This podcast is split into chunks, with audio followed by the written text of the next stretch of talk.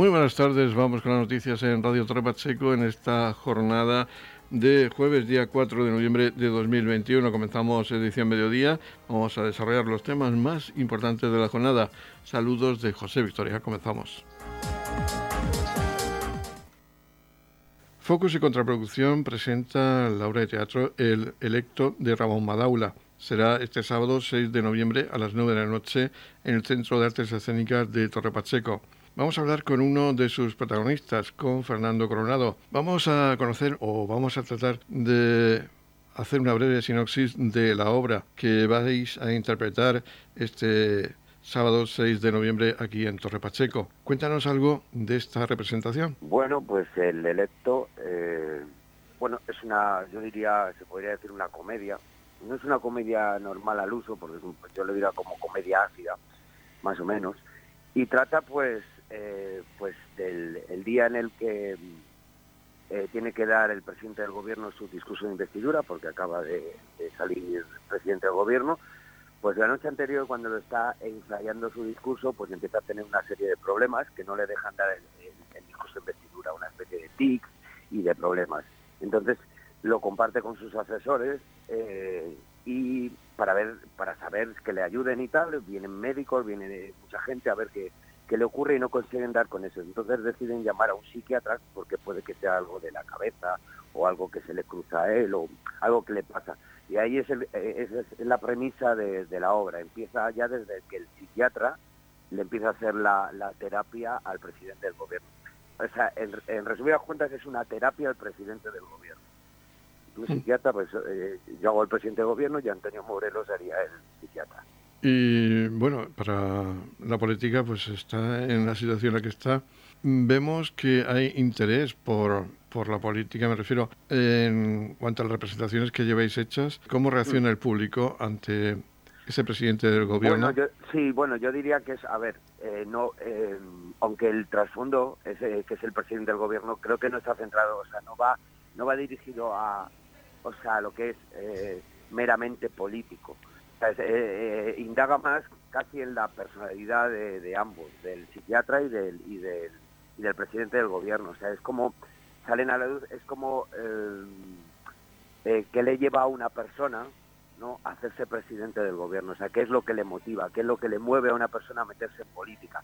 O sea, quiere decir que no se habla de la política directamente, o sea, una clase política o izquierda, derecha, no, no, es, es, muy apolítico en ese aspecto. Es simplemente qué le lleva a una persona a ser presidente del gobierno, qué le pasa con el poder, con los miedos, con todo esto. Se habla también mucho de la familia, de cómo es importante que, eh, cómo, cómo haya sido tu, infancia, tu adolescencia, cómo te hayan tratado tus padres, tus hermanos, dónde te hayas criado. Creo que porque eh, por esa regla se conforma un, carácter. Entonces, al, es como la disección de, de, un político. O sea, por eso no se habla de política, sino del político en sí.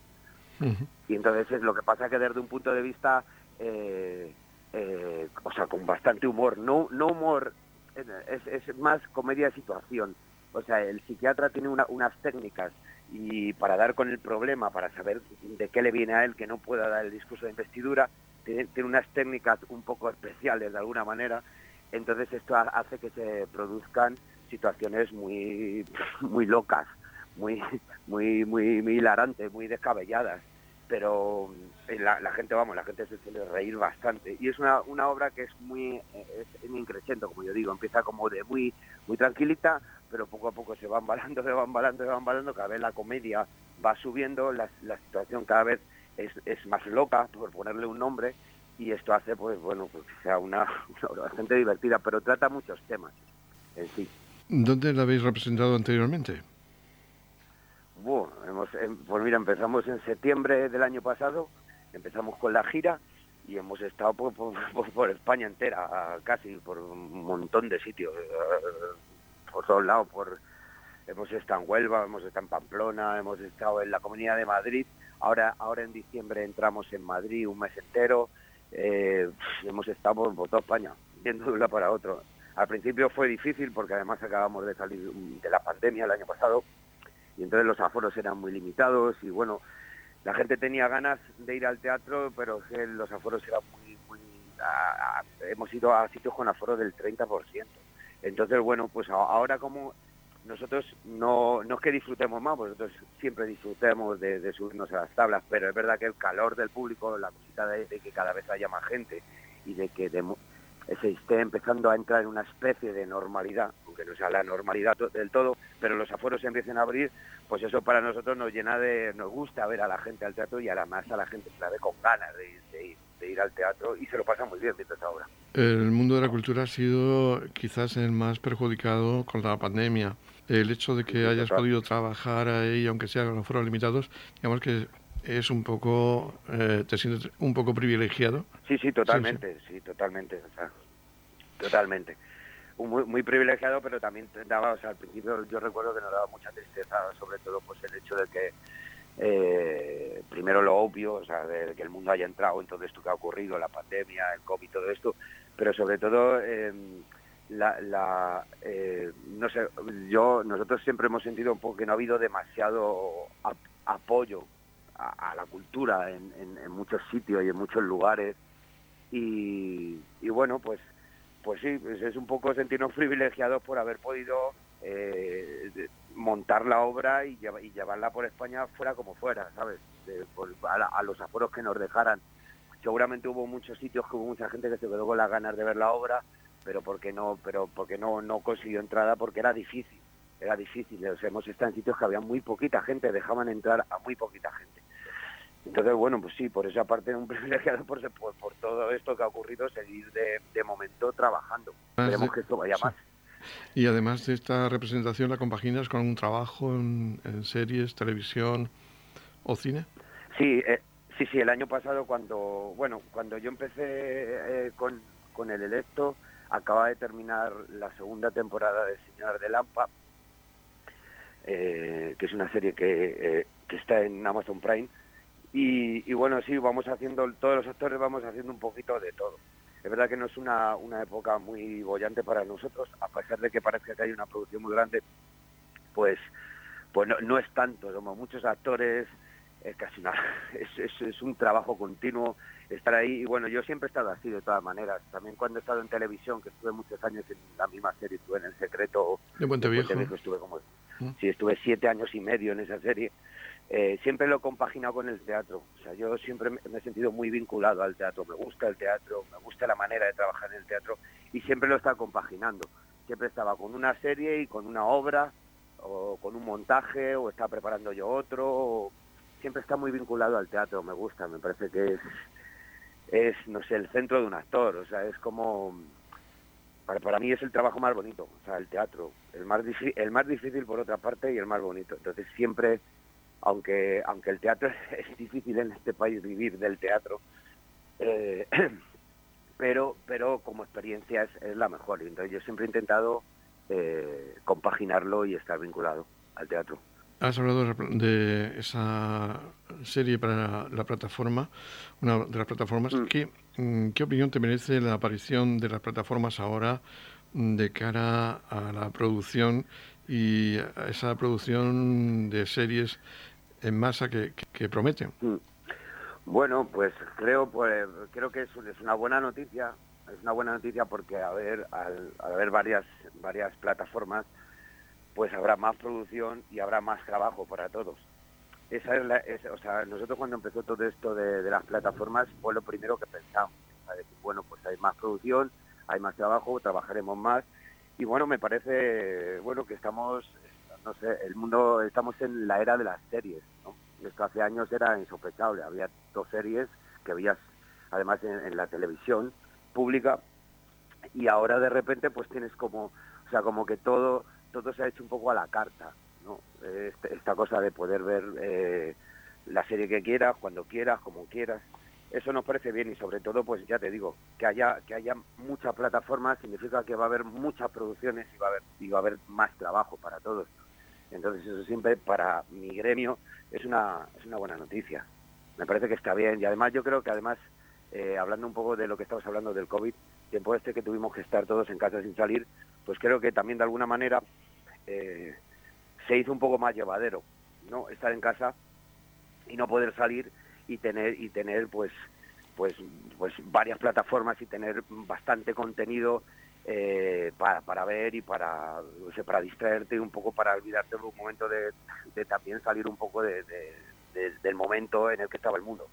Entonces, bueno, creo que me parece que es, que es algo bueno en todos los sentidos. Pues Fernando, deseamos que el sábado 6 de noviembre el Centro de Arte Escénica de Torre Pacheco acoja una gran entrada. Esperamos que esté lleno para ver esta producción de Focus y contraproducción del Electo, en la que junto a Antonio Morelos y el propio Fernando Coronado van a estar sobre el escenario del Centro de Artes Escénicas de Torre Pacheco. Esperamos y deseamos que sea un éxito, que continúe la la gira como estaba previsto y que siga el trabajo con la actualización de los formatos modernos con las plataformas y que el teatro mm. en definitiva siga viviendo. Pues sí, yo también, nosotros también tenemos esa esperanza y tenemos muchísimas ganas de ir a, Torre Pacheco. Siempre llegamos nosotros a un lugar nuevo, además que yo no, no conozco Torre Pacheco tampoco ni su teatro, siempre que llegamos a un teatro nuevo pues llevamos esta esta, esta, estas hormiguillas de ir a un sitio nuevo y de poner y subirnos a las tablas y de, que venga gente, ojalá se anime todo el mundo. Es una obra muy divertida, no se lo van a pasar en grande, así que ojalá, ojalá, ojalá vaya mucha gente y, tengamos un tengamos una representación fantástica, ojalá. Muchas gracias, un placer hablar contigo, Fernando. Igualmente. Edición Mediodía, Servicios Informativos. En la comunidad de regantes del campo de Cartagena aplicamos las últimas tecnologías en sistemas de control y distribución, lo que nos ha convertido en un modelo de gestión eficiente del agua gracias al alto nivel de concienciación de nuestros agricultores que trabajan a diario por la sostenibilidad y el respeto al medio ambiente. La comunidad de regantes del campo de Cartagena les ofrece la noticia agrícola del día.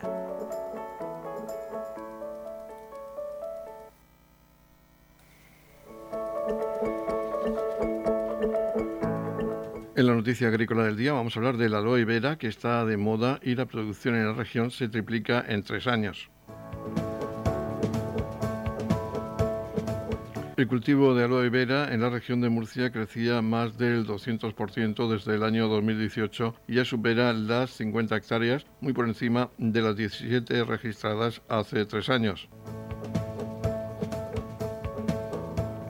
Se trata de un cultivo alternativo de gran rentabilidad que durante la pasada campaña se tradujo en la producción de 1.600 toneladas de hoja fresca, explicaba el consejero de Agricultura Antonio Luengo. Las zonas donde predomina el cultivo son Lorca y Mazarrón, seguidas por Águilas, Fuente Álamo y Torre Pacheco, entre otras. De esta producción, el 90% se destina a la exportación, especialmente a Francia, Bélgica, Holanda y Alemania. El éxito del cultivo reside en que se adapta a las condiciones climatológicas de la región un lugar idóneo para el cultivo de aloe vera por su tierra rica en materia orgánica, aireada y con muchas horas de sol al día, a lo que se suma que es un cultivo de secano que necesita pocos recursos hídricos, destacaba el consejero. Además se trata de un cultivo que en un 90% ya es ecológico y tiene una gran diversidad de finalidades por su riqueza en propiedades cosméticas o alimentarias y es rico en vitaminas, aminoácidos o minerales.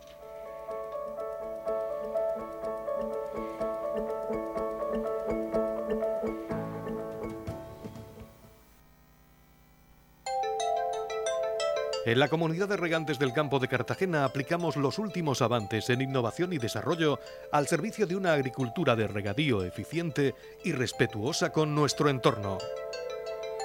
Por la sostenibilidad y el respeto al medio ambiente, Comunidad de Regantes del Campo de Cartagena. Edición Mediodía, Noticias.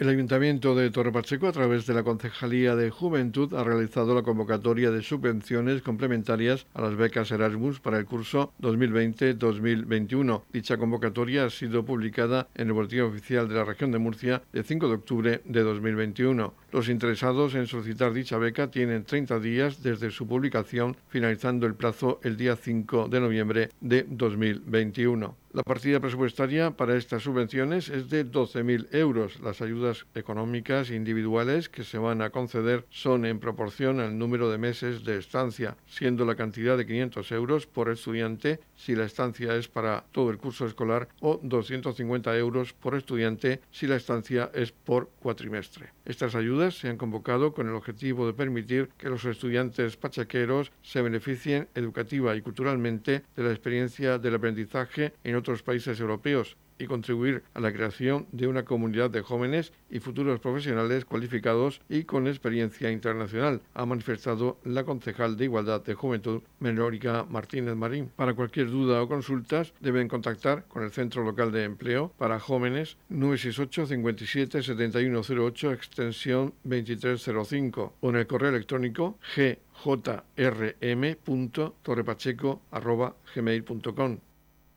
Estamos repasando para usted la actualidad de nuestro municipio en edición mediodía.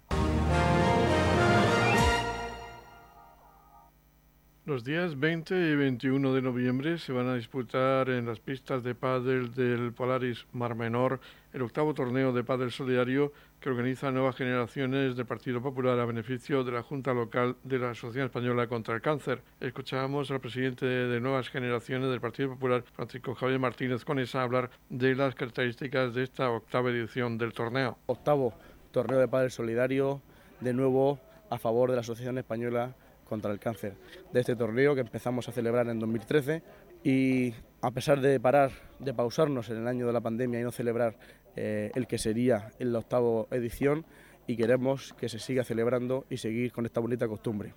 Bien, entrando un poco en detalle, eh, el torneo se jugará el fin de semana del 20 y 21 de noviembre, aquí en las instalaciones de Padel Polar y Mar Menor. Será un partido, serán partidos de categoría única en la modalidad masculino, femenino y mixto en las que los partidos serán pequeñitos, como siempre, de dos sets y en caso de empate se liderará a Super Team. Eh, agradecer también a las empresas colaboradoras, empresas y comercios del municipio de Torre Pacheco, que han querido aportar su granito de arena, ya sea en forma de donación directamente a la Asociación Española contra el Cáncer, así como con obsequios y regalos que luego se entregarán a los participantes de cada una de las finales de la modalidad del torneo. Agradecer a todos los vecinos que año tras año han participado y han jugado en este torneo y animarlos de nuevo a participar, que sean solidarios como siempre es el pueblo de Torre Pacheco, que sigan aportando su granito de arena en este torneo cuya inscripción son 10 euros solamente de forma simbólica, que serán donados íntegramente a la Asociación Española contra el Cáncer. También recordar que, como siempre, se entregará avituallamiento a todos los participantes y también anunciar que entenderemos a nuestro querido amigo y vecino Ángel Rosique, que también repartirá unas migas solidarias para todos los vecinos de Torpacho que quieran acercarse, así como a todos los participantes, obviamente, de este torneo. Radio Torre Pacheco, servicios informativos. Vamos a hablar ahora de exposiciones y tenemos una en Galería Bambara en Cartagena que se denomina El silencio del samurái. Vamos a hablar con su director, el director de la Galería Bambara, Luis Artés. Coméntanos esta exposición del silencio del samurái. Sí, eh, a la galería a través de su trayectoria siempre nos ha gustado mucho el arte oriental. Es una estética que nos hemos sentido muy, muy cercanos y hemos mantenido el contacto con la estampa japonesa. Es una estética que se basa en los grabados, es decir, es, una obra seriada, no numerada en este caso, como el, grabado contemporáneo, sino que, que, no se sabe nunca el número de grabados que se hicieron. Y, y en este caso está dedicado a la temática de los samuráis en la cultura japonesa está dedicada a cuando es guerrero, cuando está en casa, cuando está con los amigos y es un grupo de estampas pues muy interesantes y reflejan un poco la vida cotidiana en el Japón tradicional. Y bueno pues que nos gusta mucho entonces invitamos a quien se esté paseando por la ciudad pues que pase a ver la exposición. Estará hasta mediados de noviembre y en horario de martes a viernes de 5 a 7 y media es una exposición en la que se puede contemplar la, vida familiar, ¿no? Porque no es. Sí, no, y, sí, no, no, y también el guerrero vestido con todas las armaduras y las espadas que llevan, y bueno, pues a quien le guste la temática oriental o la cultura japonesa, que está tan de moda con el manga en, en la estética contemporánea, pues se lo va a pasar bien. Pues aquí quedan ya invitados todos a visitar Galería Bambara, la que es San Francisco de Cartagena, y contemplar el silencio del samurái. Muchas gracias, Luis Artés. No, gracias a Radio Torre Pacheco y un saludo a todos los pachequeros. Un abrazo. Edición Mediodía. Servicios informativos. Poco a poco se retoma la normalidad a nivel social y son muchas las asociaciones que ya retoman su antigua actividad. Entre ellas está la Asociación Cultural Pilar Antón de Torre Pacheco, que también ha comenzado ya a programar una serie de actividades. Vamos a hablar con su presidenta, Antonia Sánchez, para que nos hable de alguno de esos cursos que ya van a comenzar. Pues sí, mira, eh, como ya sabéis todas y todos que hemos tenido un tiempo sin poder hacer nada con respecto a lo del COVID, pues vamos a empezar ya, de hecho ya se han empezado el curso de gimnasia rítmica y estamos dando ya gimnasia y luego también tenemos el curso de pintura en tela, crochet y bueno, y manualidades de este tipo. Entonces también corte y confección, Margarita es la que da pintura en tela y Mari Otón es la que da, Mari Gómez es la que da la profesora de corte y confección. Y luego también queremos empezar nuevos cursos como, como maquillarse, o sea, curso de maquillaje y otro también de, de manicura. Y entre ellos pues tenemos viajes y desde aquí os digo que bueno que paséis por la sede, que estaremos los miércoles de cinco y media a 7 allí en la sede, que paséis, que miréis todas las actividades que tenemos y que os apuntéis, bueno, y ya pues si hay alguna cosa más pues ya os explicaremos. Vamos a recordar que la sede está en el Centro de Artes Escénicas de Torre Pacheco. Sí, en arte escénica en el número 11, los miércoles. Y vayan pasando y si quieren apuntarse a algún curso o algo, y sobre la marcha iremos, tenemos otros proyectos que ya iremos diciendo.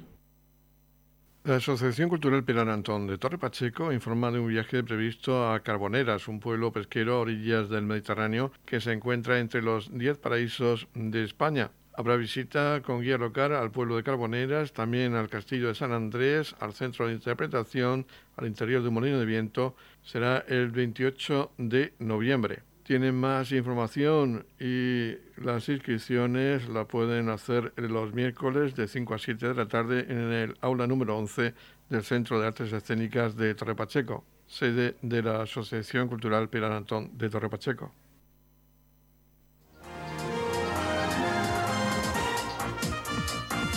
Edición Mediodía, el pulso diario de la actualidad local. En la comunidad de regantes del campo de Cartagena aplicamos los últimos avances en innovación y desarrollo al servicio de una agricultura de regadío eficiente y respetuosa con nuestro entorno. Por la sostenibilidad y el respeto al medio ambiente, Comunidad de Regantes del Campo de Cartagena. La comunidad de regantes del campo de Cartagena les ofrece la información del tiempo.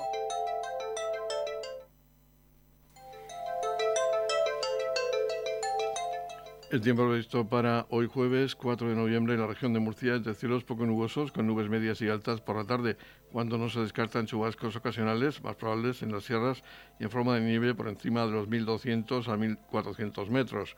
Máximas de 19 grados en la capital de la región, 21 grados de máxima en el mar menor con mínimas de 10 grados en campo de Cartagena se esperan máximas de 22 grados con mínimas de 11 grados.